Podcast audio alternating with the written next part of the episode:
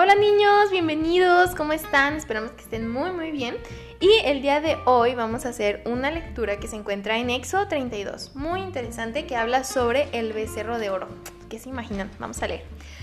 Dice, cuando los israelitas vieron que Moisés tardaba tanto en bajar del monte, se juntaron alrededor de Aarón y le dijeron, Vamos, haznos dioses que puedan guiarnos.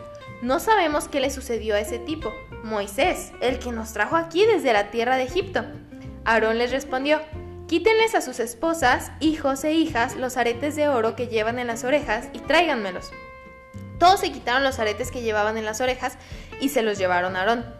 Entonces Aarón tomó el oro, lo fundió y lo moldeó hasta darle la forma de un becerro. Cuando los israelitas vieron el becerro de oro, exclamaron, Oh Israel, estos son los dioses que te sacaron de la tierra de Egipto. Al ver a Aarón el entusiasmo del pueblo, edificó un altar frente al becerro Luego anunció, mañana celebraremos un festival al Señor. Temprano a la mañana siguiente, el pueblo se levantó para sacrificar ofrendas quemadas y ofrendas de paz. Después, todos celebraron con abundante comida y bebida y se entregaron a diversiones paganas. El Señor le dijo a Moisés, Baja ya de la montaña, tu pueblo, el que sacaste de la tierra de Egipto, se ha corrompido. Que pronto se apartaron de la forma en que les ordené que vivieran fundieron oro y se hicieron un becerro, y se inclinaron ante él y le ofrecieron sacrificios. Andan diciendo, oh Israel, estos son tus dioses que te sacaron de la tierra de Egipto. Después el Señor dijo, he visto lo terco y rebelde que es este pueblo. Ahora quítate de en medio para que mi ira feroz pueda encenderse contra ellos y destruirlos. Después, Moisés, haré de ti una gran nación. Pero Moisés trató de apaciguar al Señor su Dios. Oh Señor, le dijo, ¿por qué estás tan enojado con tu propio pueblo, el que sacaste de la tierra de Egipto, con tan grande poder y mano fuerte? ¿Por qué dejar que los egipcios digan, su Dios los rescató con la mala intención de matarlos en los montes y borrarlos de la faz de la tierra?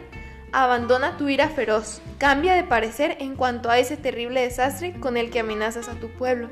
Acuérdate de tus siervos, Abraham, Isaac y Jacob Tú mismo te comprometiste con ellos bajo juramento, diciendo, haré que sus descendientes sean tan numerosos como las estrellas del cielo, y entregaré a sus descendientes toda esta tierra que prometí darles, y ellos la poseerán para siempre. Entonces el Señor cambió de parecer en cuanto al terrible desastre con que habría amenazado destruir a su pueblo. Enseguida Moisés se dio la vuelta y descendió del monte.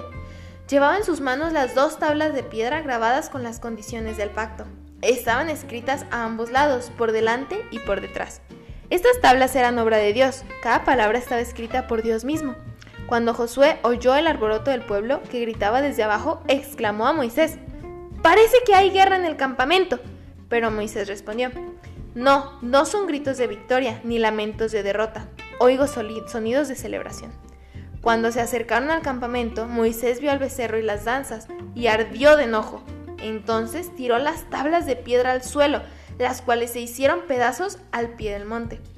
Tomó el becerro que habían hecho y lo quemó. Luego lo molió hasta hacerlo polvo, lo arrojó al agua y obligó a los israelitas a que bebieran.